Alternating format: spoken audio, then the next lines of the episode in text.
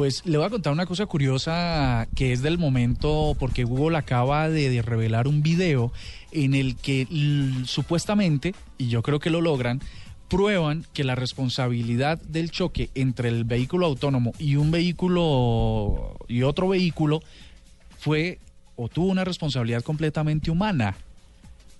Es decir, mientras todos nos estábamos discutiendo de que, la, de que el, al carro o el auto autónomo pues este podría generar un montón de, inseguridades en las viales y todo este tipo de cosas y riesgos, pues resulta que están probando que el que tuvo la culpa en el choque fue el otro carro.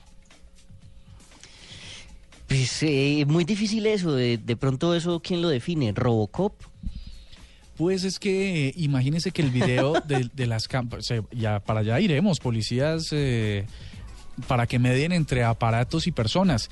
El primero de julio estaban en Mountain View, en California, la sede de, esta gigante tecnológica, y el vehículo autónomo se detuvo detrás de un vehículo que también se detuvo en un semáforo.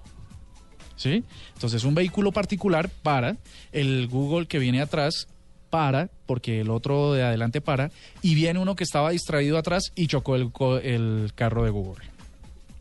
Uy, no, ¿y, qué? ¿Cuánto vale chocar ese carrito? Pues un montón de dinero porque es un proyecto que, le ha costado muchísimos millones de dólares a Google, que además integra la tecnología de Waze. ¿Usted le puede recordar a nuestros oyentes qué es Waze? el que da por atrás paga. Waze es eh, una, un servicio, una aplicación que le dice a uno dónde eh, hay policías para cuando uno está manejando borracho, ¿no? Eh, no, es una ah, aplicación que le permite conocer en tiempo real el estado de las vías y le ayuda a tratar de evitarlas. Pues recordemos que Google compró esa aplicación que ustedes consiguen en su tienda como Waze, que es muy, muy chévere de usar y muy útil, y ah, la compró precisamente para ejecutar este proyecto.